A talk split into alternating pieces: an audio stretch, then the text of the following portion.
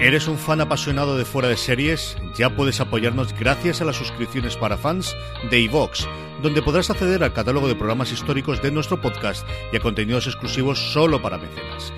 Visita la web de iVox o bien instala gratis su app en tu smartphone o tablet. Busca fuera de series, pulsa en el botón de apoyar y elige la cantidad de tu aportación desde 1,49 euros al mes. Todos nuestros mecenas ya pueden disfrutar de la primera temporada completa de Fuera de Series, un material único que no encontrarás en ningún otro sitio. Y cada viernes, dos nuevos episodios del catálogo histórico del programa.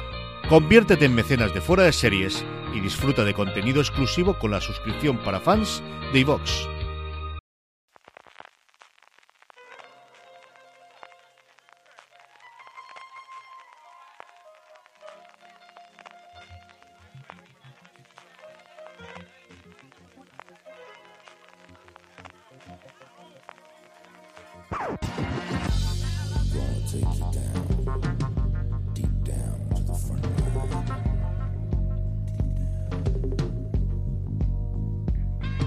Bienvenidos de nuevo a Streaming, el programa de Fuera de Series donde cada semana repasamos las novedades y más importantes de las diferentes plataformas de streaming y canales de pago. Don Francis Arrabal, ¿cómo estamos?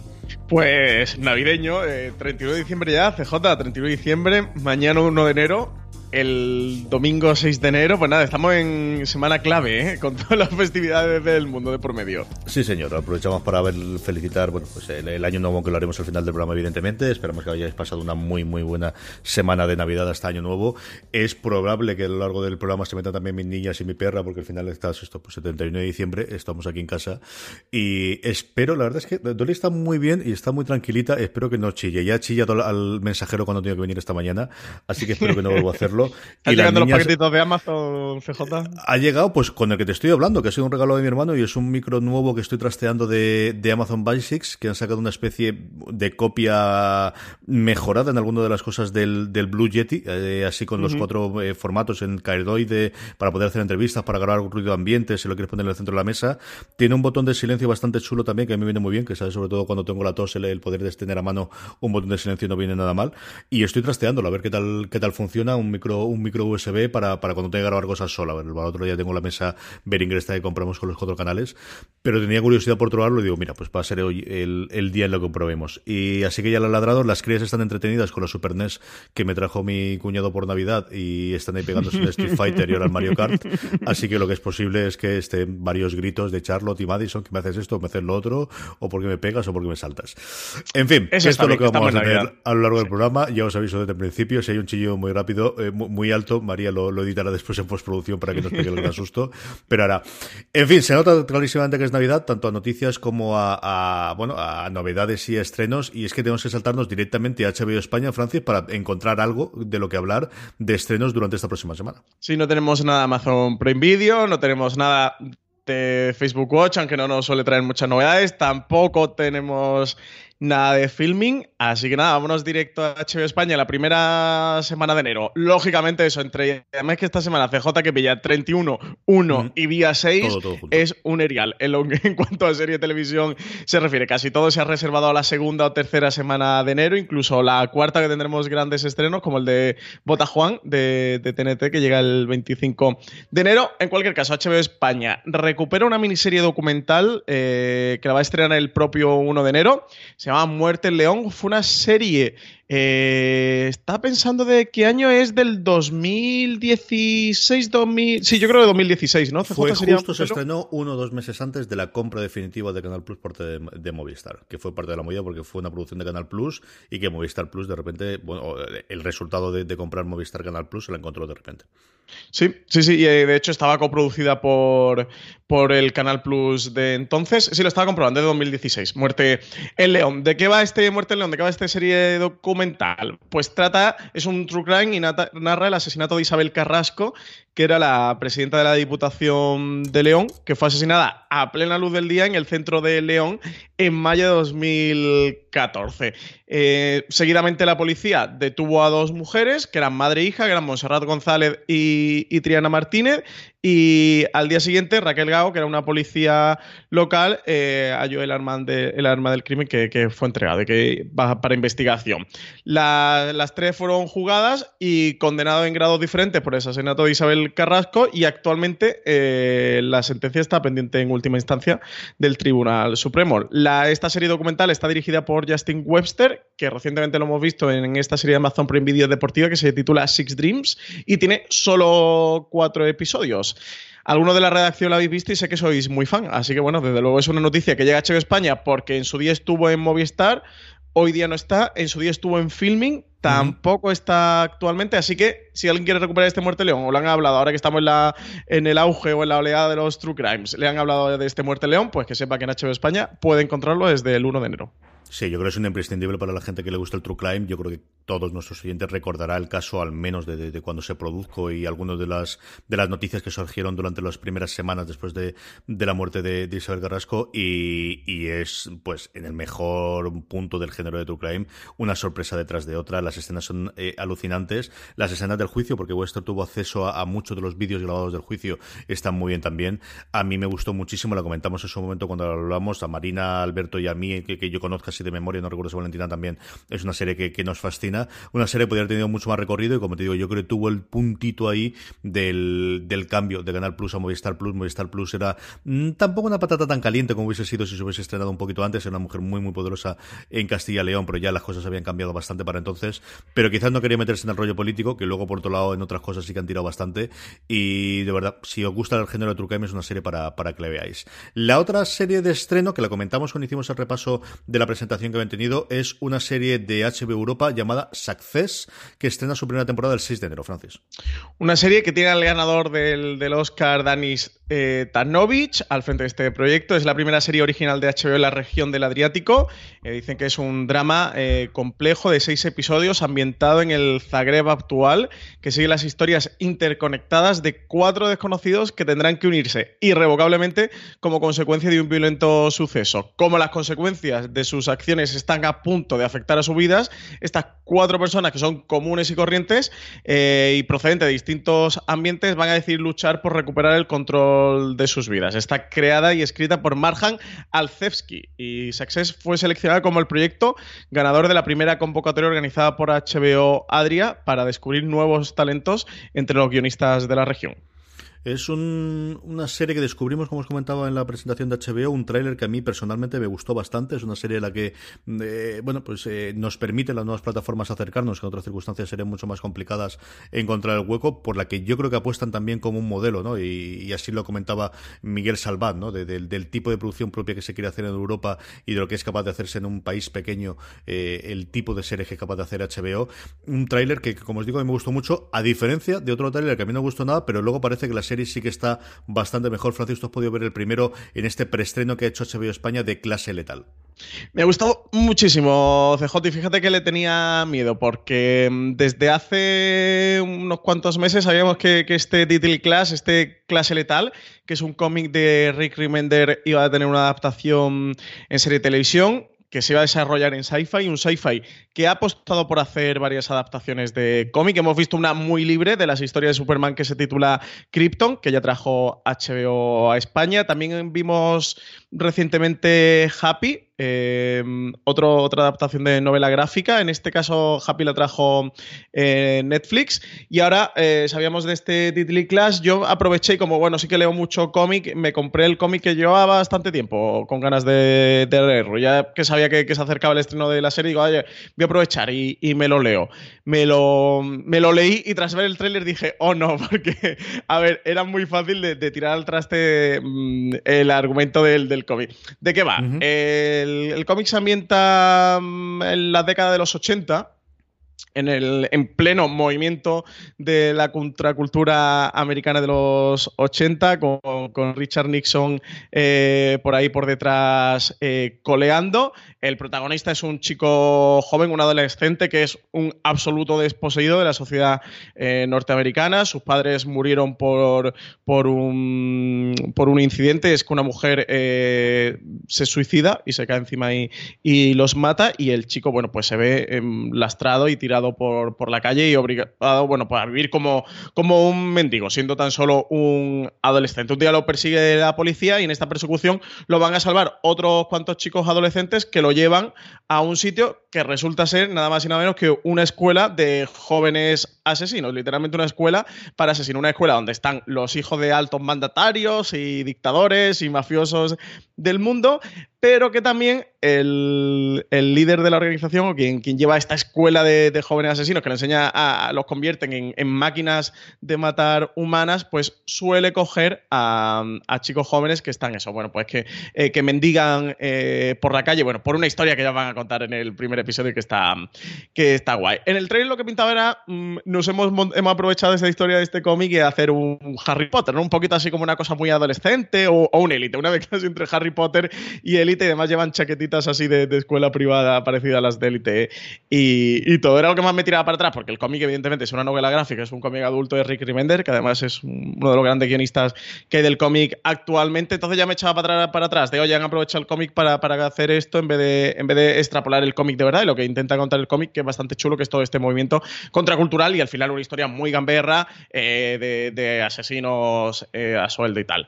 Eh, viendo el primero de clase letal, CJ, el primer episodio, me ha gustado mucho. No es lo que pintaba en el trailer, al menos el primer episodio. Y, no es para nada eso. Así que imagino que la serie no va a tirar por ahí. Solo habiendo visto el primero, siempre es difícil sentenciar cómo va a acabar la, serie. Pero, pero el primero me ha gustado mucho, mucho, mucho. Sí que tiene ese tono oscuro, medianamente oscuro eh, del cómic, porque al final los protagonistas esos son jóvenes adolescentes que se están entrenando, eh, que evidentemente tienen estas cosas de disputas de, la escuela entre adolescentes y rivales, que hombre, que mola y que es uno de los, de puntos argumentales de, también en el, en el cómic, pero no lo han reducido a eso. Y toda la parte de Nixon, de ese movimiento contracultural que está presente eh, en el cómic y esa mitología de esa escuela asesina, esa especie de Hogwarts para para, asesinos sí que lo han trasladado muy bien a, este clase letal, a esta adaptación de clase letal. Así que nada, yo estoy como loco esperando que, se estrene. La serie se estrena el 17 de enero en HBO España. Tienen estreno simultáneo con Sci-Fi van a ir semana a semana. Así que nada, la espero con muchísimas ganas porque me ha sorprendido mucho, me ha gustado mucho. Y además, ya lo sabes, porque te pasé unos cuantos pantallazos. Tiene un guiño a cómics muy, muy chulo. ¿eh? Así que ahí se nota que, han trabajado desde luego bien el guion. De hecho, el propio Rick Remender está, está como creador de la serie. Así que nada, te podéis ver ya, como decía Francis, el primer episodio el resto a mitades de enero. Nos llegará ya el resto de episodios a uno a ritmo de uno por semana. Vamos con Movistar Plus, Francis, Movistar Plus que estrena la sexta ya temporada de The Blacklist el 5 de enero protagonizada por Jane Spader y Megan Bond y creada por John Bonkenkamp, eh, detrás de, productos como The Call o Seduciendo a un extraño, y producida por John Eisenhardt y John Davis de Alias y de Depredador o Robot. Continúa la historia del fugitivo más buscado del mundo, Raymond Reddington, eh, de Blacklist Dicen que es una adrenalítica serie protagonizada por James Spider, ganador de tres premios Emmy y consolidada como uno de los mejores thrillers de acción de la televisión en abierto en Estados Unidos. El actor interpreta a Raymond Red Reddington, un fugitivo que colabora con el FBI proporcionando nombres de otros miembros de la lista negra siempre que pueda estar cerca de la agente Elizabeth King. Reddington siempre se guarda unas en la manga y tiene intenciones que solo él conoce. Así que sexta temporada ya para The Blacklist, que sigue, sigue con su emisión. El otro día, por cierto, me preguntó CJ mi padre, que cuando volvía The Blacklist, le dije, digo, mira, pues, pues regalito Reyes, la tienes el 5 de enero, que le gustó mucho. Es una serie que se sigue y luego Spider, pues eso se come la pantalla. Yo, me extraño que solamente tenga tres semis porque hubo una época eh, final del, del, del, abogado y el principio de, de... Ay, señor, se me ha ido, de Boston Legal, en la que la nominaban todos los santos años. O sea, Boston Legal... Eh, yo creo en las seis temporadas, siete temporadas que tuvo, no hubo un año en el que no lo nominasen y yo recuerdo, vamos, ganar varias estatuitas, tanto él como, como mi queridísimo Danny Craig, como mm, durante muchísimos años. Me extraña que solamente tenga tres, pero bueno, en fin. Eh, vamos con Netflix, Francis. Vamos, eh, Netflix tiene un par de estrenos, el primero el, el 1 de enero, pero luego lo otro que tenemos también son varias primeras impresiones de episodios que hemos podido ver. Empecemos con el estreno. Eh, llega a su final, llega al final de la tercera temporada una serie de catastróficas desdichas y como os digo, llega el 1 de enero. Basada en el bestseller mundial del escritor Lemony Snicket, que era el seudónimo de Daniel Handler, y protagonizada por Neil Patrick Harris, eh, ganador de varios premios Emmy, y también eh, Tonys. Eh, la serie, una serie catastrófica de dichas, relata la trágica historia de los huérfanos Baudelaire, cuyo malvado tutor, el conde Olaf, no se tendrá ante nada para adueñarse de su herencia. Los hermanos tendrán que adelantarse siempre a Olaf, desbaratando todos sus planes y argucias para descubrir pistas sobre la misteriosa muerte de sus padres. Pero bueno, la gran novedad que nos ha llegado no de sorpresa, porque la sorpresa se la reventaron con unas filtraciones, ha sido este primer episodio interactivo de Black Mirror, una TV movie o una película de dentro del universo Black Mirror titulado Bandersnatch, CJ. Sí, que sobre todo intentando ocupar el juego que tradicionalmente tenían los episodios de Black Mirror, una cosa interactiva que además podéis ver de forma distinta si veis en el ordenador, que si lo veis en tabletas o móviles, que si lo veis en, Apple TV, yo lo estoy trasteando en todos. Eh, tendremos ya desde luego para, para cuando oigáis el podcast alguna crítica en fuera de series y yo creo que podemos comentar con tranquilidad cuando hayamos visto al menos alguno de los, de los entresijos y de los finales la semana que viene. Yo también tengo mucha curiosidad por ver cuánto efecto tiene alrededor en, en cuanto a repercusión de medios y comentarse y hablarse de ella, si las temporadas anteriores de Black Mirror han sido un fenómeno, yo creo que aquí hasta cierto punto se la han jugado. Eh, es el primer paso serio en cuanto a la narración interactiva que tiene Netflix después de haber hecho una cosa con animación eh, infantil que hicieron con el gato con botas, que, bueno, simplemente se quedaré como una anécdota. Pero esta puede ser, desde luego, el pistoletazo definitivo de esos rumores que apuntan desde hace un tiempo de que podrían estar experimentando con este tipo más de sigue tu propia aventura, más de videojuegos, de sus series o de sus contenidos. Aunque yo creo que realmente lo guardarán para determinados contenidos eh, de aquí en adelante adelante Netflix, Francis. Sí, a ver qué, qué tal, eh, cómo evoluciona esto. Desde luego es una curiosidad. Eso llegó aquí un poquito la semana pasada, el 27, 20, mm, bueno, 26 de, sí, 27 de diciembre fue cuando nos, cuando nos enteramos, ¿no? Y se estrena el 28 eh, de diciembre. este episodio, esta película ambientada en el universo Black Mirror, eh, está en 1984, donde un joven programador intenta adaptar una caótica novela de fantasía a un videojuego. Dicen que va a ser un desafío alucinante que lo llevará a cuestionarse la realidad que lo rodea eh, y nada, dicen que bienvenidos de nuevo al universo Black Mirror, que nos lo presentaron así con un vídeo de estos típicos de, Netflix. Así que nada, yo tengo pendiente trastearlo estos días, que todavía no me, no me ha dado tiempo. Como ha llegado por aquí de sorpresa, así que tenía una cola de episodios pendiente de Netflix enorme y no hemos puesto estos días a ello. FJ, madre mía, hemos visto hasta cuatro series diferentes, al menos algún episodio. Sí, señor. Bueno, con ello, yo como curiosidad por último de Black Mirror, no aparece dentro de Black Mirror. Si tú buscas Black Mirror, tiene las cuatro temporadas y Natch aparece independiente, como, como película, como comentaba Francis, con experimento independiente, con un símbolo extraño de como si fuese una especie de rayo, que yo creo que es el que van a utilizar ellos para las cosas interactivas. Empecemos por las tuyas, Francis. Eh, ¿Diablero primero o You primero? ¿Qué prefieres primero? Eh, venga, vamos a Diablero, que nos vamos a pasar bien.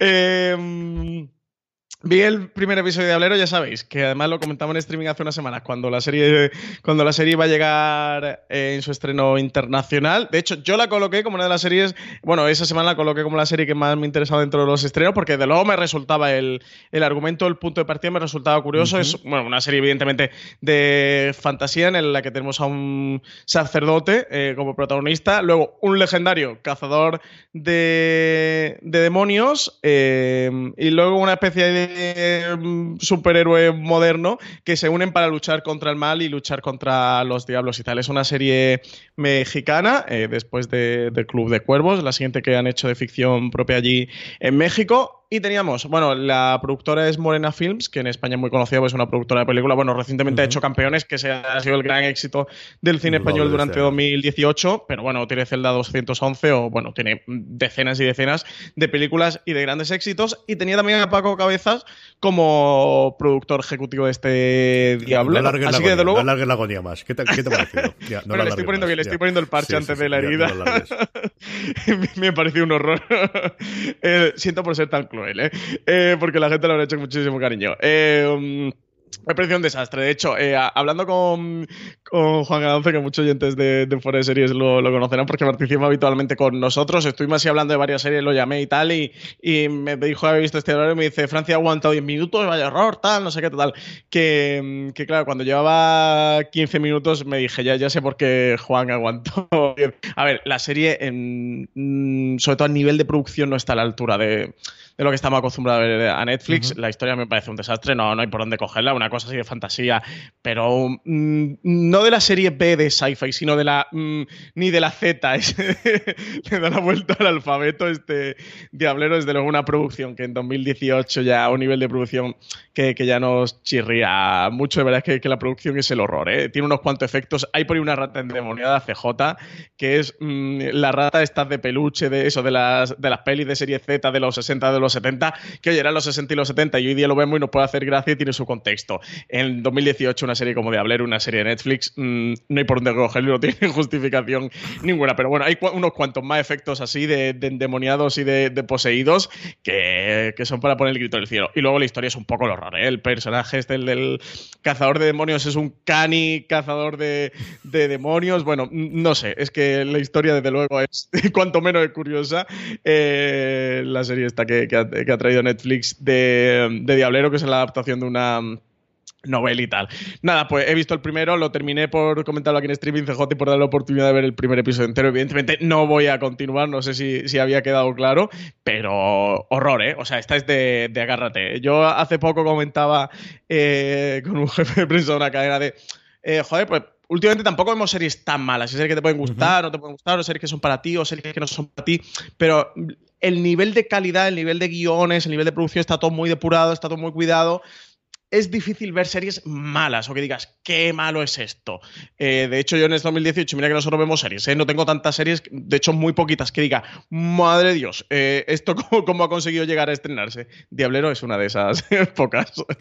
Anda, háblame de You y, tranquilízate un poco, que sé que esta que te gusta mucho más. Madre de Dios. Eh, pues eh, You fue mi refugio de, Diablero, porque como estaba horrorizado, digo, bueno, siguiente, tenía varias para ver, ¿eh? eh que tenía atrasadas. Tenía esta Diablero, tenía You, tenía The Girls, tenía también por ahí la del perfume. El perfume al final no me dio tiempo a verla. ¿Por qué? Porque me puse el primero de You, que es esta serie creada por Greg Berlanti, junto a. Mm, ¿Cómo se llama la.? Eh, Sarah Gamble, que no me salía. Junto a Sarah Gamble, una serie de Lifetime que, que, se estrenó a principios de septiembre en Estados Unidos y todavía no había llegado a España. Así que le tenía muchas ganas. La historia va sobre un chico joven, un librero, trabaja en una librería y bueno, un día aparece una chica para pedir un libro y tal, eh, ella le, le da el nombre, a él le gusta y se ve que hay cierta química entre ellos. Y bueno, y él cuando llega a su casa decide, bueno, pues poner su nombre en internet. Y el nombre que ella le ha dado, el nombre completo lo pone en internet. Y a partir de ahí, pues entra en su Instagram, entra en su Facebook y bueno, empieza un poco a, a stalkearla o a bichearla, como decimos en Málaga, por, por redes sociales. A partir de ahí se empieza a obsesionar em, con ella y empieza a construir en su mente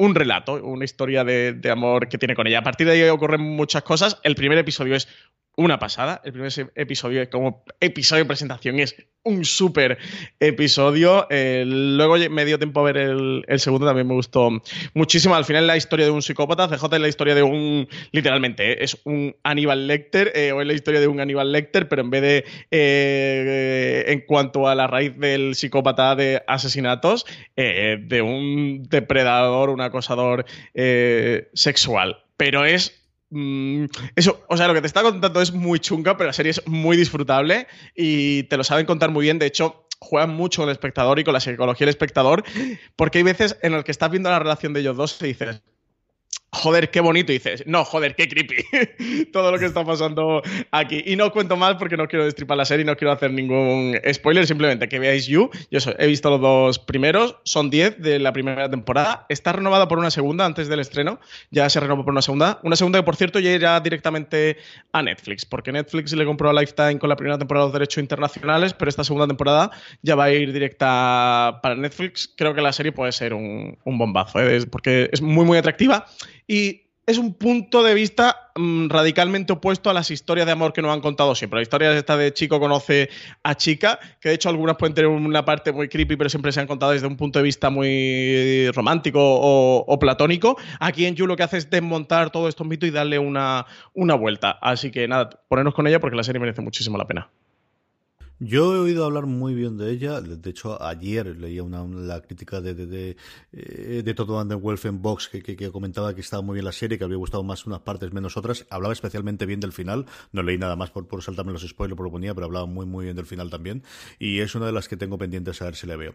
Eh, por mi parte, bueno, pues eh, otra de la que había oído hablar muy bien y por eso me puse a verla es Derry Girls. Derry Girls eh, resulta que había sido un exitazo brutal nivel Bodyguard en, en Reino Unido. Bueno, pues esto lo había sido en Irlanda del Norte, una producción original de la BBC que se había estrenado en enero del 2018, que nos llegaba aquí, y es una comedia, es una comedia contando la vida de eh, adolescentes, eso siendo un lugar muy especial que es en Derry, en el Irlanda del Norte, en el pleno eh, apogeo de, de, del conflicto armado con el IRA y el, y el gobierno británico en los noventas. Y lo que te cuentan es, con todo ese trasfondo societario y haciendo de alguna forma, bueno, pues el, el, cómo sería el día a día de vivir de las bombas y de los controles policiales y de esa situación, eh, la vida de cinco eh, personas, cuatro, cuatro chicas y un chico, de una forma, eh, James, que llega de una forma muy, muy divertida en el primer episodio, que va a un colegio católico y va a un colegio de chicas, sí, el chico también va. El gran problema del chico es que es inglés y nadie le entiende cómo, cómo habla con el acento.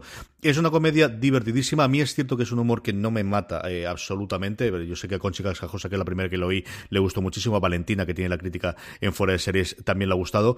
Pero es, es cierto que al menos se agradece el hecho de que son veintitantos minutos. De verdad que es una comedia. Es desde el principio planteada casi como una sitcom inglesa. Es un producto de Channel 4, os he dicho antes de BBC, no, y es de Channel 4, y se le nota mucho el estilo. A mí me recuerda mucho a otras eh, series como Misfits en cuanto al tono, el tipo de tratamiento de los personajes adolescentes que suele tener Channel 4, que es una cadena en Inglaterra orientada a ese tipo de, público. Y la verdad es que está muy, muy bien hecha. Eh. Lo que digo, a mí él es un humor que sí, pero sin pasarse, pero a la gente que le guste, estoy pensando especialmente en mi hermano que le gusta ese tipo de humor inglés, yo creo que le va a encantar. Como mínimo probar una, ahora que está disponible la primera temporada completa, la primera serie completa de seis episodios, como dicen los ingleses. Está confirmadísima la segunda, eh, porque fue un exitazo, como os digo, del nivel de un 60% de ser el primer episodio, o sea, unas verdaderas animaladas y más de dos millones de, espectadores episodio tras episodio en el, primer año en Irlanda del Norte. Está renovada por una segunda que yo creo que también veremos a finales del año pasado, a finales del año que viene en, Netflix. Y la otra fue una sorpresa para mí, es una serie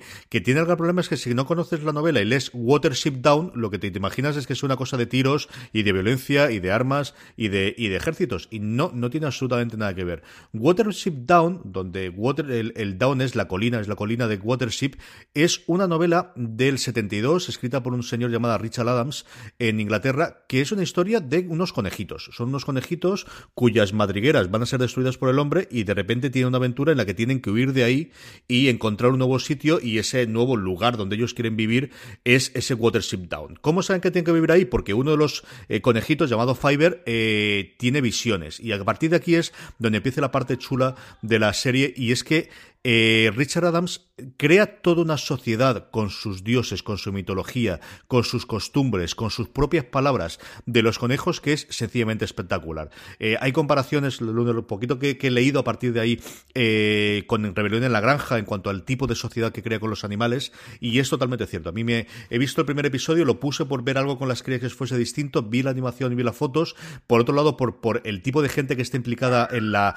versión original de la narración y es que tenemos a James Macaboy haciendo del personaje principal, o a John Boyega, o a Ben Kisley, o a Peter Capaldi, o a Olivia Colman, es decir, a este tipo de, gente, o a, a Rosie Day, a un montón de gente conocida, eh, eh, eh, poniendo las voces de estos conejos. La animación no es lo que más me gusta del mundo, creo que, que no llega a transmitir o, aportar lo suficiente para, para con las cosas tan chulas que se hace la animación a día de hoy. Yo creo que han elegido hacer una cosa de, de animación por ordenador que no estaba mal hace 10 años, pero que hoy a día de hoy se puede hacer mucho más, pero la historia es preciosa y es una serie muy para poder ver con los críos. Creo que podéis verla perfectamente eh, porque ellos van a disfrutar con las aventuras y con los peligros y con las cosas que hacen y la parte de adulto, eh, como suelo comentar, como culto que también con Hilda, que sabéis que es mi bandera durante este 2018 con la parte de Netflix, eh, los adultos vais a poder ver muchísimo más cómo retratan determinadas cosas de la sociedad humana con estos conejitos que, bueno, que se quedan graciosos y de verdad que me ha quedado con muchas ganas de ver el resto de los episodios y sobre todo de conseguir la novela que me gustó mucho, Francis. No, desde luego es curioso esto que, que cuenta. No sabía esta, que se había estrenado esta cosa por aquí. No, no conocía absolutamente nada de ella ni conocía tampoco la novela original. Nada, le echaré un vistazo. Siempre no, no estás descubriendo estas joyitas de animación como Gil y tal, digo, la animación no solemos no tanto, pero al menos la, la, historia de verdad a mí se me ha gustado muchísimo. Me quedé con ganas, acabé de ver el primero ayer por la noche con, con las crías porque ya era la, hora de dormir y de hecho que faltaban 10 minutos y me lo puse antes de acostarme en la cama porque quería ver cómo acababa el primer episodio. De verdad que esa parte sí me ha gustado mucho, mucho, mucho, mucho. Nos acercaremos a ver qué tal. Oye, Dolly creo que te está avisando que, el mensajero de Amazon ha llegado, ¿eh, CJ? No, no, no, no, sí, el de Amazon ya ha llegado. No sé qué es lo que están haciendo las crías o lo que sea. Ya tu recomendación y mientras vuelvo yo y veo a ver qué leche le pasa a la perra. yo mi recomendación va a ser Muerte en León. Eh, ya que no la he visto y eso, Alberto, Rey y tú siempre me habláis también de ella y os gusta tanto esta serie. Así que nada, eh, recomendación esta semana que es autorrecomendación también. A ver si aprovecho estos días de Navidad y me veo algo. Son solo cuatro episodios, un género true crime que ya sabes que yo no suelo tocar demasiado, que tampoco es lo que más me gusta del mundo, ni, ni todo lo, relacionado con el sistema eh, judicial, pero bueno, es algo así patrio con el caso de Isabel Carrasco y en la provincia de León, así que nada, le daré una oportunidad a ver qué tal está esto.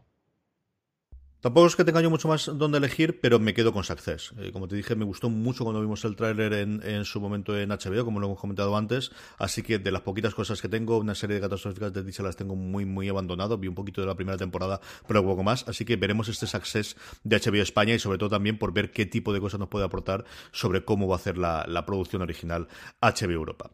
Francis, vamos con el Power Rankings, vamos con las series más votadas, ya el último Power Rankings del año eh, por nuestra audiencia. Gracias a todos los que habéis ido votando semana tras semana en el Power Rankings, que yo creo que es una iniciativa que nos ha quedado muy chula, que nos sirve a nosotros para conocer un poquito, eh, para dar el pulso, ¿no? De, qué es lo que se está viendo, qué es lo que en este momento se habla más y se comenta más, al menos entre los oyentes y los lectores de fuera de series. Un Power Rankings que hacemos, como sabéis, todas las semanas gracias a la encuesta que colgamos en fuera de series.com. La forma más sencilla, como siempre os digo, de que os avisemos de la encuesta es que os unáis a nuestro grupo de Telegram, telegram.me barra fuera de series, uniéndoos ahí donde más de 800 personas a día de hoy hablan diariamente de series. Cuando colgamos la encuesta, cuando la cuelga Marina Such todas las semanas, os avisamos, os llevamos una notificación y nada, en cuestión de 20 segundos podéis poner las tres series que os más os han gustado esa semana, que es así como elaboramos este Power Rankings y al mismo tiempo aprovechar para poner las preguntas como eh, después pasaremos a responder, que hacemos como siempre al final del programa. Eh, Francis, pasamos lista. Lo primero que tenemos, una nueva entrada, eh, está a punto de llegar a su fin, Fugan Dan Demora, que como sabéis se puede ver en Movistar Plus. Sí, entra también. Novena posición, Waco, la serie de Paramount Network, que ya ha terminado su emisión en Paramount Network, pero recordad que todavía, creo de hecho que es justo hasta esta semana. Si entráis en la web de Paramount Network, podéis ver los seis episodios que tiene la miniserie de manera totalmente gratuita. En el octavo puesto, bajando dos con respecto a la semana, eh, pasada, las escolofriantes aventuras de Sabrina. Ya se está grabando la segunda temporada, está renovada hasta una cuarta y tendremos aventuras de la bruja Sabrina y un montón de sus amigas durante mucho, mucho, mucho tiempo. Y séptima posición para una serie que no sabemos si todavía de manera oficial se va a tener una segunda temporada, pero yo creo que no cabe ninguna duda que es Bodyguard, la serie de BBC que en España se puede ver a través de Netflix. La caída más fuerte cae cuatro puestos con respecto a la semana pasada, Vis a Vis, cuya última temporada, como sabéis, se puede ver a través de Fox. Quinta posición para Outlander, la serie que se está emitiendo en Movistar Plus, que cae una posición con respecto a la semana pasada. Uno es el que sube, quitándole el puesto y se queda al puntito de llegar al podio. En el cuarto puesto, Counterpart, cuya segunda temporada se está emitiendo actualmente en HBO España. Y sí que sube hasta el podio, tercera posición para The Marvelous Miss Maisel con su segunda temporada, que se puede ver en Amazon Prime Video. Seis posiciones se ha escalado esta semana en el Power Rankings. Una es la que sube para quedarse en el puesto número dos, en el que estuvo no hace demasiado tiempo Vikingos, cuya última temporada, como sabéis, actualmente se está emitiendo en TNT. Y primera parada de las Kingdom, CJ, que por tercera semana consecutiva, eh, nada, está en lo más alto del, trono, está en primera posición y no hay quien la baje, ¿eh? No, no, no, desde luego no, mucho más de lo que esperaba. Yo pensaba que Vikingos estaría semana arriba, semana abajo, quitándole el puesto, pero no, se ha, se ha instalado hoy de las Kingdom y no hay forma de sacarla. ¿eh? Sí, tres semanas consecutivas, desde luego curioso para esta serie. Cerramos como siempre con las preguntas de los oyentes. Como os comentaba antes, nos podéis hacer llegar vuestras preguntas a través de redes sociales o la forma más sencilla es rellenando esa encuesta de los Power Rankings. Tenéis un campo en el que podéis hacerla. Francis, vamos con ello. Pues Antonio M nos pregunta si creemos que la maldición de Hill House hubiera sido aún más fenómeno si se hubiera emitido en cadena de cable semana a semana. Y también que si Élite hubiera sido el mismo éxito emitido en Antena 3 semana a semana. ¿Tú qué opinas, CJ, sobre la maldición de Hill House y sobre Élite? Yo creo que la maldición de Hill House podría ser, mm, especialmente con, el episodio que es la, la, toma única, a lo mejor se hubiese hablado mucho, pero creo que le funcionó muy bien a, Netflix. Este tipo de sleepers a Netflix siempre le ha funcionado muy bien, de series que salgan y de repente tengas el boca oreja. Creo que es una serie que te apetece mucho ver eh, episodios. Sobre el Elite, yo creo que Elite más que un éxito español es un éxito global. Entonces es muy complicado el poder eh, comparar una serie que se emite en Netflix en todos los países simultáneamente que, se pudiese emitir en Antena 3. La habría visto mucha más serie en España, no nos engañemos, eh, si lo hubiese emitido a través de Antena 3 que se lo había visto en, en Netflix, pero al final el fenómeno que se ha producido, igual que el de la Casa de Papel, es más un fenómeno global que simplemente en España.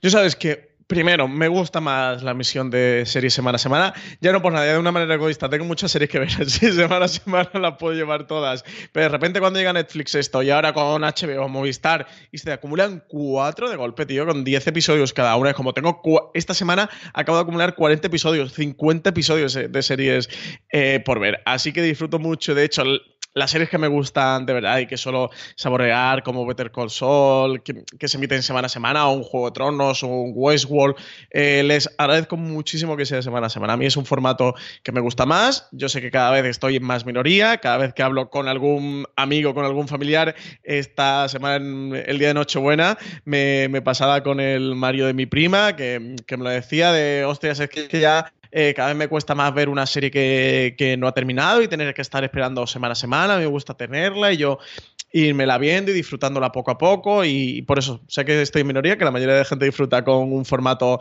así. Yo creo que semana a semana, además, siempre te funciona mejor para, para crear ruido. De hecho, CJ, bueno, fíjate, con todos los éxitos de Netflix, quitando Stranger Things y poquito más que sí que han perdurado y están más o menos presentes, y si no presentes, desde luego están latentes o subyacentes, eh, con la maldición de Hill House o series así, tienen un fogonazo de dos semanas, tres semanas, no sé si llegan a un mes. Y, llega el siguiente, lo entierra Mm, y, hasta luego. Que no sé si por otra parte es lo que le interesa o, lo que más le interesa a Netflix, ¿eh? porque creo que, mm, que, al final las series quedan por debajo de la marca. Y bueno, que, al final Netflix entierra todo un poco, ¿no? O empuja hacia abajo todo lo, lo que tiene, sea la maldición de Hill House o sea quien sea. A mí me gusta más semana a semana, yo creo que sí, que ayudan más al fenómeno. Pero Netflix lo ha decidido así y bueno, al final está haciendo un poquito de arrastre, ¿no? Fíjate, Movistar también, también ya directamente las cuelga completa bajo demanda, quitando la zona que por un motivo de producción fueron semana a semana emitiéndola, el resto eh, las han colgado todas completas. Bueno, y Velvet Colección, ¿no? Velvet creo que también iba semana a semana. Yo creo que la última temporada ya no. Creo recordar. La última no. porque sí, no recuerdo. Yo es que Velvet no la veo. No veía yo habitualmente. y ya está. esto lo hemos discutido 28.000 millones de veces. Sí, sí, yo creo que siempre ayuda al fenómeno ayuda al fenómeno cuando es un fenómeno. El problema es que cuando no es un fenómeno, la segunda temporada está, la serie está totalmente muerta. Mientras que de la otra forma, pues puedes ver todos los episodios. Entonces, eh, hay cinco series a lo largo del año en la que sí puedes tener ese seguimiento semana a semana. Ha podido ocurrir este año con Killing Eve, ha podido ocurrir en algún caso, evidentemente, Juego de Tronos, hasta cierto punto de Walking Dead, aunque ya no es lo mismo de hace cuatro o cinco años, pero a todas las demás, en cuanto tienen dos, eh, dos tres semanas de, emisión, están totalmente muertas.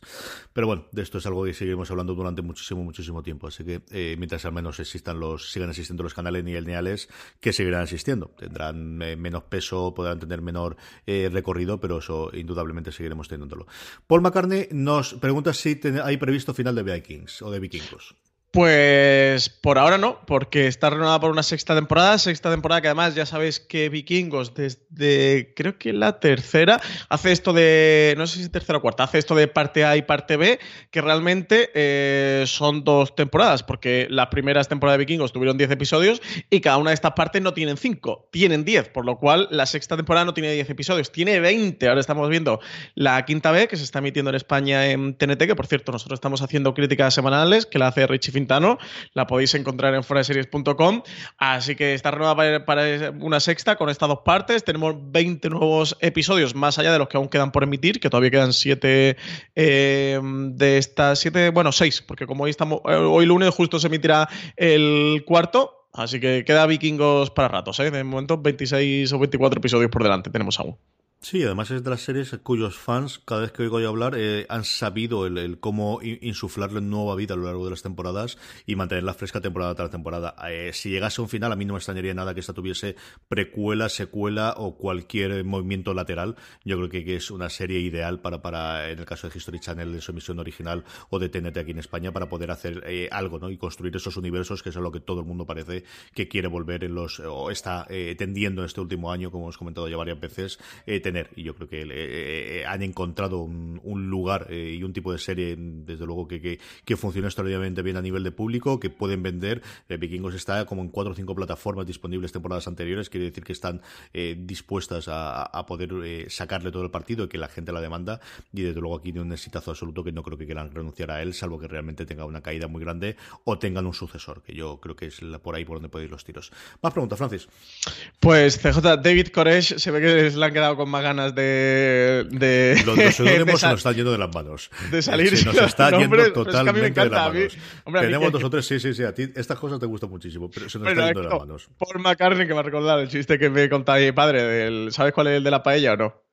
No lo sé, ahora esta altura. Porque estamos en un streaming de Navidad, entonces me. Estoy más pendiente de lo que chillan las crías, de lo que chilla la perra de demás, que de, del. No, cuéntame el chiste, venga. Ya, el chiste, ya. Es lo que nos falta más ya. Por aclamación popular lo contaré un día. es que es muy malo. Siempre lo ha contado mi padre. Bueno, eh, David Cores dice que enhorabuena por todos los programas de la cadena. Que cuáles son las ventajas de tener Netflix con Movistar. Dice que, que él tiene contratada la modalidad de 4K con Netflix y que esta calidad no la podría conseguir con Movistar, a no ser que cambiara el deco de Movistar que le cuesta 50 euros cambiarlo. Y además el precio dentro de la plataforma de Movistar es casi el mismo que teniéndolo por separado. Entonces, ¿cuál es la ventaja? Que gracias y que un saludo. La ventaja es que la gente que a día de hoy no tenga Netflix puede tenerlo eh, dentro de Movistar. Es decir, de verdad que no es algo pensado para la gente que tengáis ya Movistar por un lado y Netflix por el otro. Por otro lado, yo cambiaría el deco ya. O sea, sobre todo si tiene la nueva interfaz por lo que hemos visto y, tiene la posibilidad de utilizar 4K, 50 eh, euros me parece un precio razonable. Yo comprendo que todo el mundo nos cabrea el tener que pagar porque no tiene un servicio, pero yo eso, vamos, a beneficio inventario, si pudiese cambiar el deco, lo cambiaría automáticamente. Pero como, os cuento, al final, si, os estáis planteando de qué beneficio no lo cambiéis. Yo creo que es un servicio, como todos desde el principio, de Netflix para poder entrar en los socios de Movistar Plus que a día de hoy no tienen Netflix y para Movistar para poder fidelizar a clientes dándoles más servicios porque al final siempre es más sencillo, más difícil, perdonarme, irte de un servicio cuando tienes muchas cosas contratado con él. Es mucho más sencillo irte de Movistar si solamente tienes un móvil que si tienes el fijo, la fibra, tres móviles, Netflix, eh, en un futuro HBO y 14 servicios más que si solamente tuvieses uno. Esa es yo creo la jugada comercial que tienen cada uno de ellos. Eh, el eurito que te ahorra, bueno, pues son 12 euros a lo largo del año, que al final eh, de menos nos ha hecho Dios, pero, pero evidentemente que no es una grandísima diferencia, al menos a día de hoy. No es esas ofertas que tenía Vodafone de un año gratis de, de HBO, de dos años gratis de, de HBO que tenía con, con alguna de sus tarifas, evidentemente. Pero, eh, en fin, y luego la integración. Al final, tener esa panacea o ese dorado que queríamos todos de yo quiero entrar en un sitio donde poder verlo absolutamente todo sin tener que cambiar, que es parece una tontería, pero es que al final la, sencillez y la, y la, simplicidad es lo que lo triunfa absolutamente todo. Y el hecho de que tú tengas en un sitio la comodidad de poder verlo todo, yo creo que es algo que, que al final a lo largo, eh, en el día a día, eh, te resulta muy cómodo y al final acabas, acabas utilizándolo habitualmente, Francis. Sí, yo por el decodificador que dice que cuesta 50 euros cambiarlo, es que en la rueda de prensa de presentación de la integración de Netflix en Movistar, estuve hablando con el jefe técnico, quien había llevado a cabo el desarrollo del, software para la integración de Netflix en Movistar, y como va a parecer que estuve hablando un ratito por él, creo recordar que me dijo, no me hay mucho caso, pero a lo mejor me equivoco, que los iba a que si lo pedías y tal, que creo que me dijo que los cabían por 10 euros, sé que le costaba al cliente 10 euros o si no 10, 30. En cualquier caso, 50 euros sí que no me suena. ¿eh? Imagino a lo mejor también depende del decodificador que tú tengas o la promoción que tú tengas o lo que sea. Quiero recordar que este hombre me dijo 10 y si no eran 10, eran 30. En ningún caso eran 50. Lo digo porque, mm, porque los oyentes fuera de series que nos estén escuchando que llamen y que pregunten el precio, porque es verdad que 50 euros puede ser una barrera muy grande, pero 10 puede ser muy pequeñita y 30 a lo mejor pues la gente se anima. Yo creo que la comunidad es la que tú dices, CJ, que no, no es un servicio tanto destinado para el que es ya muy seriéfilo y consume Movistar y consume Netflix, sino el que tiene Movistar y que le dicen, oye, que por 9 euritos puedes tener también Netflix. Y dice, oye, pues venga, pues, pues pómelo y lo pruebo y lo veo y lo tengo. Yo la jugada desde el punto de vista de Movistar, ya lo dije en su momento, que lo entiendo perfectamente, pues mm, si puedes tener más, pues ¿por qué no? Lo que tú dices, al final siempre va a ser mucho más difícil irte de Movistar cuando tiene la tele, la fibra, el teléfono fijo, las líneas móviles, eh, las series, el fútbol, el Netflix y lo tienes todo con ello. Y de Netflix al final es que Movistar es la operadora que más clientes de televisión tiene en España. Pues está entrando en un mercado enorme de potenciales clientes. Es verdad que el ahorrito es muy poco, yo es verdad que, me hubiera gustado ver una, entre comillas, mayor integración, sobre todo eso, pues que las series de Movistar eh, se fueran a distribuir a partir de ese momento internacionalmente por Netflix, o que hubieran hablado de hacer alguna coproducción o alguna cosa juntos, que hubieran anunciado algo así. A mí el anuncio también se me queda corto. Veo que tiene un sentido que nosotros quisiéramos más, pues es otra cosa diferente, ¿no? Indudablemente. Desde luego que sí, el, a ver cómo evoluciona y bueno, al final es que Movistar no es que sea el primero, es que es el primero con muchísima diferencia. De verdad que tiene muchísimos más suscriptores que todos los, siguientes eh, juntos, aunque los únicos datos que tengamos, que es lo de la encuesta de, paneles de hogares que hace el mercado de la competencia, sabemos que tiene todos los defectos del mundo nivel, nivel EGM. Más preguntas, Francis. Lalo Burguet dice que primero que nada que nos felicita por nuestros fantásticos podcasts que le ayudan a sobrellevar el tráfico de trabajo a la casa. Así que nada, CJ. Fíjate, qué cosas tan bonitas nos dice. gracias. Que dice que ahora sí, que entrando en materia, que nos tiene una pregunta, que ¿cuál serie veríamos primero? Si el spin-off de Juego de Tronos que está por venir o la serie del Señor de los Anillos, suponiendo que ambas se estrenarán al mismo tiempo. Que saludos desde México y que sigamos así. Yo creo que vería cuál le tienen más ganas. Yo creo que vería primero el spin-off de Juego de Tronos y luego la temporada completa del Señor de los Anillos, porque la de Juego de Tronos se emitirá semana a semana y la otra, siendo en Amazon, se emitirán todos de golpe. Eh, yo le tengo muchísima ganas del Señor de los Anillos. Es verdad que es una incógnita muy grande lo que va a ocurrir con el Señor de los Anillos. De un proyecto que no sabemos nada más. Aparte que han comprado los derechos y han gastado una cantidad de pasta indecente, pero absolutamente indecente. No sabemos mucho de ellos, ¿eh? Así que, a ver, yo, no es que tema por el proyecto. Cuando aquí Amazon se ha metido y se ha gastado lo que se ha gastado y lo que, y lo que tendrá pendiente por gastarse, no temo por el proyecto, pero es verdad que Juego de Tronos es algo ya rodado eh, que también tiene el gran hándicap de estar a la altura de su predecesora y de su serie madre. Pero bueno, creo que es más fácil de, afinar, ¿no? De atinar que, este proyecto del Señor de los Anillos que tienen que construir desde cero. A ver qué tal. Yo le tengo muchísima gana al proyecto del Señor de los Anillos. El spin-off de Juego de Tronos, evidentemente sí, pero oye, la serie El Señor de los Anillos CJ es mucha serie El Señor de los Anillos, ¿eh? A mí me tira un la primera, más. Aunque veré la dos, ¿eh? ya digo yo. Mm, no va a ser la única serie de Señor de los Anillos. Ellos no han pagado por hacer una adaptación de Señor de los Anillos. Han pagado por poder utilizar el universo de Señor de los Anillos y vamos a tener series, miniseries, películas y, no te ni nada cosas y Prepelículas, antepelículas y pospelículas. Absolutamente de todo, de explotación de los derechos de, unos derechos que estaban complicados y que por fin se, unificaron eh, finalmente de nuevo y a partir de ahí se, pudieron hacer. Rosie Mountain nos dice que ha pasado las navidades en Inglaterra con la familia política y con la BBC Player, que es una maravilla de, reproductor, pero que solamente está disponible en Reino Unido o ya utilizando VPNs y cosas por similares, ha disfrutado de una serie llamada Upstart Crow, una comedia sobre Shakespeare tronchante con el plus de ver a Yara Greyjoy de Juego de Tronos como actriz crópica. Se puede ver en España legalmente, a mí no me suena de nada y la tengo apuntada desde ya para seguirle la pista porque me, atrae mucho esta serie, Francis. Sí, yo al principio cuando ha dicho el nombre no me sonaba, lo, la he buscado y sigue por el cartel y tal, sí he recordado haber visto algo. Eh, he mirado en Just Watch, que ya sabéis que es la aplicación que nosotros utilizamos así de cabecera para saber si una serie está disponible legalmente o no en España. Eh, os diría que es infalible, eh, que todo lo que hay que le pongas eh, cualquier serie te la registre y sabe si la tiene o no. no me da que esté disponible legalmente en España, así que diría mm, que no. Yo creo que esta es de estas joyitas que de repente un día filming, pues como Inside Number 9 y esas series británicas te dice, oye, que, que la hemos traído a España. Yo creo que no siendo un filming es raro que esto ya viniera, porque además el estreno está un poquito pasado y tal, pero bueno, que sí que un, que un filming puede, puede recuperarla. Nada, le, escribiremos a Filmin, CJ, le cobraremos por la asesoría. Sí, porque Star Plus este también compra alguna de estas y luego Netflix y compra los derechos internacionales que sabemos que últimamente lo está haciendo bastante con BBC, casos como Bodyguard o como coproducciones directamente que está haciendo para, para tenerla. Pero de verdad que me ha llamado mucho, mucho la atención. es una... nos decía... Mm, Dime. Te iba a decir que CJ, que era una miniserie que hizo mm, BBC tú en conmemoración por el 400 aniversario de la muerte de William Shakespeare. Y eso es del, del año pasado. Tiene, bueno, miniserie no, perdón, es serie. Tiene tres temporadas y lleva por ahora 19 episodios. Casi nada. Charles Pedroso nos dice que cadenas americanas como NBC, ABC, Showtime, Start, Freeform, etcétera, que no tienen presencia en España, ¿tiene algún tipo de contrato exclusivo con Netflix España, HBO España o venden sus series al mejor postor? ¿Quieres contestar todo esto, Francis? Eh, ¿A ti te gusta la tema industria? Esta pregunta la he puesto porque me resulta muy interesante que nos pregunta Pedronso, porque siempre tenemos esta concepción de que son las cadenas quien vende sus series y no las productoras a las que esas cadenas le han encargado la serie quien se encargan de venderlas o las distribuidoras internacionales. Pero a ti te gustan mucho los de industria y lo explica muy bien CJ, así que nada, adelante.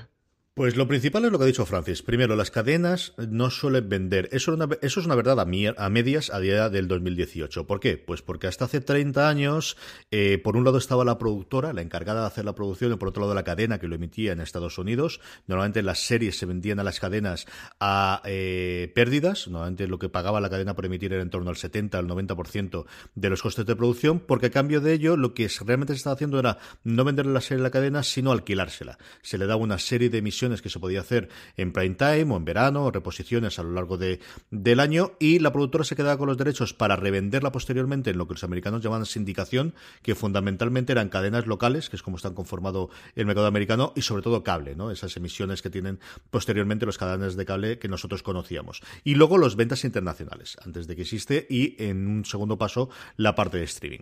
A día de hoy es cierto que eso ha cambiado bastante en el sentido en que muchas de esas productoras están o son partes de un conglomerado global eh, junto con las propias cadenas. Así, por ejemplo, ABC sí es una cadena que pertenece a Disney, que tiene Disney, que ahora tendrá también los estudios de Fox. NBC Universal, pues eso mismo. Está NBC por un lado, pero tiene su propio productor. Entonces, hay muchísimas productoras que al mismo tiempo tienen cadena en Estados Unidos. Pero quien vende internacionalmente es o directamente la productora cuando tiene suficiente músculo, o bien distribuidoras que compran los derechos, en muchos casos internacionales, y que intentan colocarla en, en distintos lugares. Entonces, Netflix Netflix España para el día de compra no existe. Netflix no compra nada que yo conozca a día de hoy para una distribución nacional, sino que todo lo que compra es para distribución internacional, con una salvedad que suele ser el país de emisión. Así, por ejemplo, Star Trek Discovery se emite en Estados Unidos y en Canadá, que suele ser un paquete a través de CBS All Access, y en el resto de países de los 190, quiero recordar que en donde tiene presencia Netflix a día de hoy, se puede ver a través de Netflix. Ahora que estábamos comentando las series británicas, pues casos como The Riggers que hemos comentado previamente, o Bodyguard, es una serie que en en el Reino Unido se puede ver en Channel 4 o en BBC respectivamente y en el resto del mundo se ve a través de Netflix. Ese es el modelo de Netflix. Ellos, Netflix tiene todavía algún contrato con alguna productora en el que es un contrato especial porque sí que compran la serie como tal y se la quedan ellos y ahora está montando su propia productora para, para poder hacer sus propios proyectos y en parte por eso vienen los estudios que están montando en Los Gatos en California o los estudios que están montando en Ay, señor, me saldrá en Nuevo México, cerca de donde se estaba grabando eh, previamente eh, Breaking Bad, o aquí en España. Sí, en Albuquerque, ¿no? Eso es, en Albuquerque, o aquí en España, como conocemos en Madrid, los estudios que ha eh, alquilado al menos durante cinco años a Sequoia, que los tenía allí en la ciudad de la imagen en Madrid. Eso por un lado. El resto, HBO eh, compra independientemente, compra distribuidoras. Es cierto que muchas de las series que estrenan en Estados Unidos FX ellos lo traen, y, pero sabemos de fe cierta que no hay un acuerdo con FX porque la compra no tienen se preferencial con FX, ¿no? Creo. Con Hulu es con quien no tenían. Que de Hulu sí que han traído mucho. Con FX creo que tienen un preferencial, con el, ¿eh? Con el estudio que tengan para, para FX. Pero FX como pues tal no puede vender series porque no son suyas. De hecho, claro. Eh, hay un montón de series de, de FX como caso de Americans o de Atlanta que en su propia aplicación en Estados Unidos no están porque los derechos se le acaban una vez que la han emitido. Entonces, por ejemplo, eh, Versace, fijaros que fue a Netflix, American Crime Story, no fue a HBO. Así que se venden en, muchos eh, lugares, pero realmente aquí la clave es no es tanto la cadena la que la tenga. Eh, hay un acuerdo, por ejemplo, eh, salvo que la cadena sea productora al mismo tiempo. Y aquí las excepciones suelen ser HBO y Showtime. Nosotros conocemos o sabéis que Showtime tiene un acuerdo preferencial en España con Movistar Plus, porque Showtime ya no solamente es la cadena, sino también la productora. Entonces, todo este maneje es un poquito complicado. Es el que hace, por ejemplo, que cuando llega aquí desembarca AMC, muchas de sus series que son de su propia productora no no puedan tenerlas porque ya la han vendido a Fox en la gran mayoría de los casos, estoy mirando a The Walking Dead, o el hecho de que si de aquí desembarcase de repente Starz, no sé qué ocurriría con Outlander o con cosas similares. Se dio el caso, por ejemplo, cuando desembarcó HBO España, que muchas de sus series tenía vendida para Movistar Plus, pero en el acuerdo original que había con Canal Plus se ve que alguien con muy buen criterio puso si alguna vez se monta HBO España, nosotros tendremos los derechos de poder emitir estas series también y por eso tienen Juego de Tronos y no se lo quedó solamente Movistar Plus. Entonces, es algo eh, contrato a contrato o, como diría el partido a partido. En cada uno de los casos hay que ver exactamente cuál es la que funcionan con sus salvedades y sus modificaciones por una cosa, eh, un sistema que estaba muy claro hace 20 años y que se ha destrozado y se ha cambiado y se ha modificado muchísimo con las ventas internacionales, con la importancia de las ventas internacionales y sobre todo recientemente en los últimos seis años con la llegada del streaming de forma masiva, proceso. Sí, es que es un auténtico lío. ¿eh? Yo entiendo que a los oyentes eh, le crea una confusión tremenda, sobre todo el lío eso viene de cadenas que sí que son productoras y entre comillas hacen sus propias series. El caso de Movistar en España, que no tiene una productora intermedia, yo mismo estaba produciendo haciéndolo todo. O, el caso eso de, cadenas que, sí que tiran de, productoras. A nosotros muchas veces tenemos que tirar de fichas, ¿eh? y MDBs y fichas varias por, por esto mismo. De hecho, mm, también a veces se produce la confusión OCJ que hay cadenas que suelen trabajar. Eh, Hulu creo que, por ejemplo, trabaja mucho con Sony Picture, ¿no? Televisión, que hay, hay cadenas que trabajan la que le, con MGM.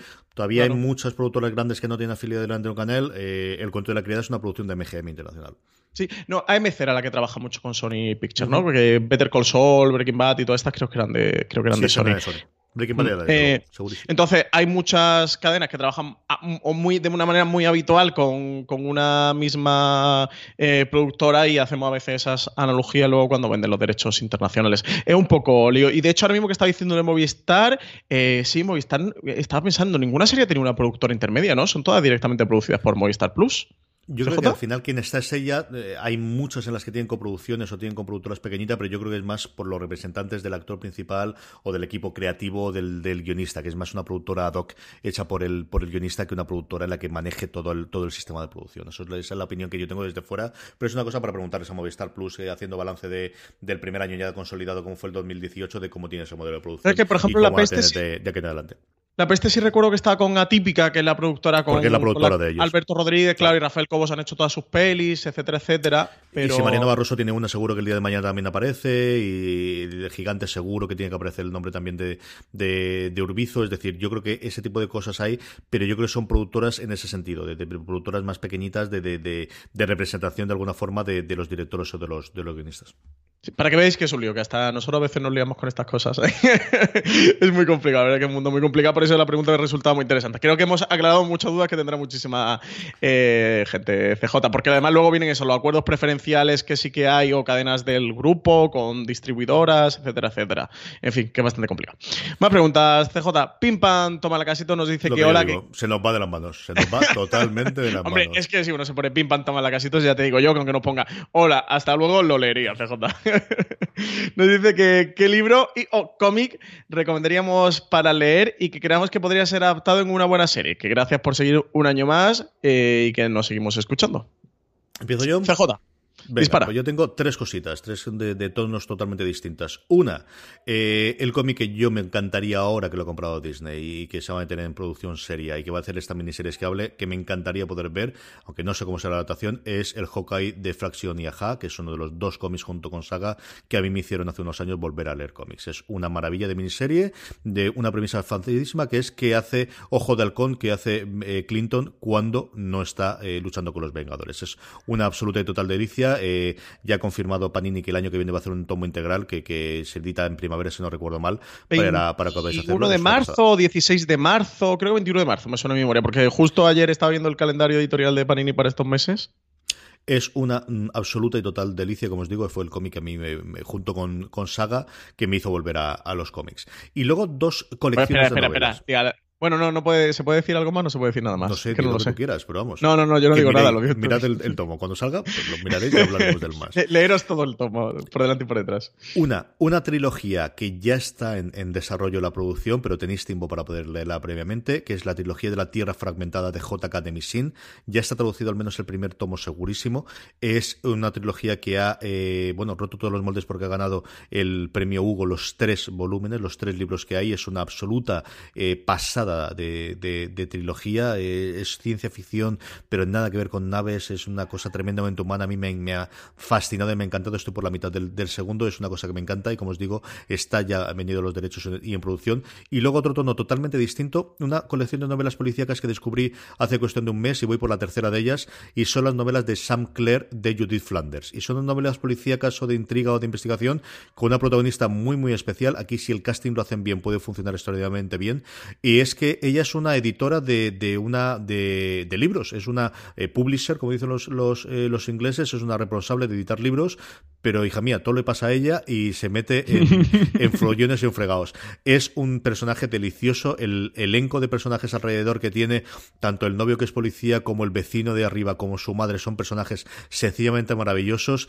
Eh, me encantaría poder verla. Yo creo que es una cosa, una adaptación, eh, es un tono muy divertido, es, ella es graciosísima, divertidísima, y las novelas de Saint Clair, de las cuales lleva cuatro a día de hoy, eh, de Judith Flanders, que es una autora sobre todo de novelas y de, libros de no ficción de la época victoriana. Es una historiadora especializada en la época victoriana y que se ve que se, se divirtió haciendo este tipo de cosas y a mí me divierte y me, me, me parecen divertidísimas, Francis.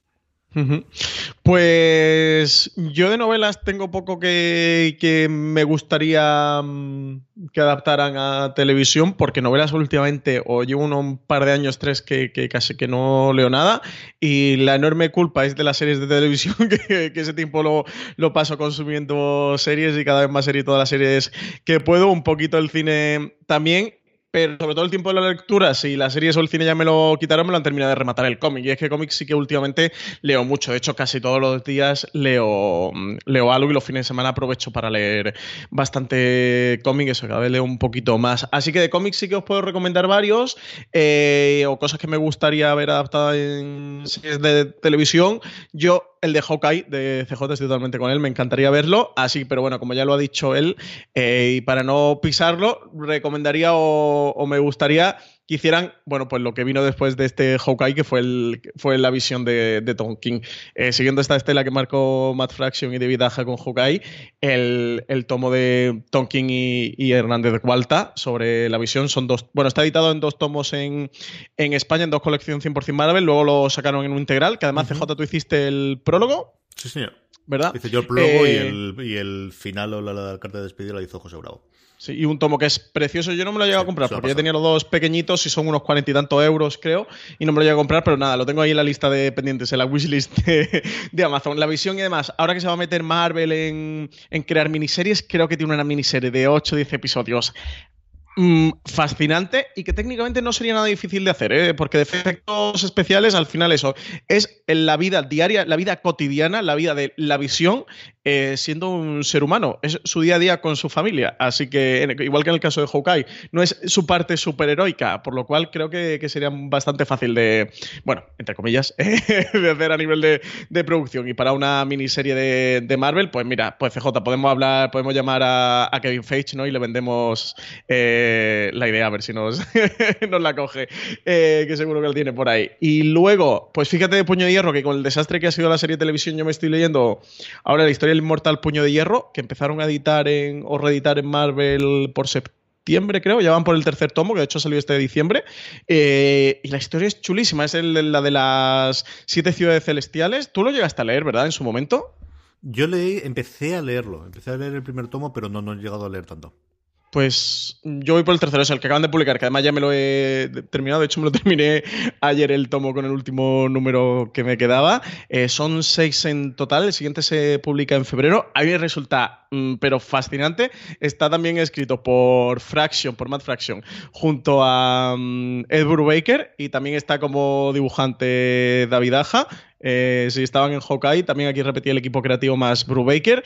Y, y es una auténtica pasada y maravilla de historia. Eh, Entiendo por qué no se ha llevado esta historia a la serie de televisión, porque si os decía que la visión eh, técnicamente sería fácil, aquí lo tiene muy complicado, porque la historia que cuentan en la serie de, Netflix es bastante más terrenal y todo ocurre, bueno, pues como Daredevil, ¿no? Eh, son villanos eh, más terrestres. Aquí en las siete ciudades celestiales, como os podéis imaginar, la cosa se empieza a complicar un poco. No creo que fuera imposible ni mucho menos, ¿eh? a nivel presupuestario, pero que sí que se complica y la historia es chulísima. Y hombre, si nos metemos ya en soñar, pues haga CJ sabes que cada vez que hacemos un artículo de esto de eh, series, eh, novelas o cómics que nos gustaría ver adaptado en televisión, siempre recurro a Saga, que es el cómic de Brian Vaughan con Fiona Staples, que a mí sabes que me fascina. De hecho, lo llevo al día. En España va por el tomo 8, que ya, ya Vaughan ha confirmado que en el tomo 10 van a cerrar, que de hecho se han tomado un año sabático para prepararlo y pensarlo y escribirlo con tranquilidad, porque está escribiendo otro que se llama Paper Girls, que en España va por el tomo 3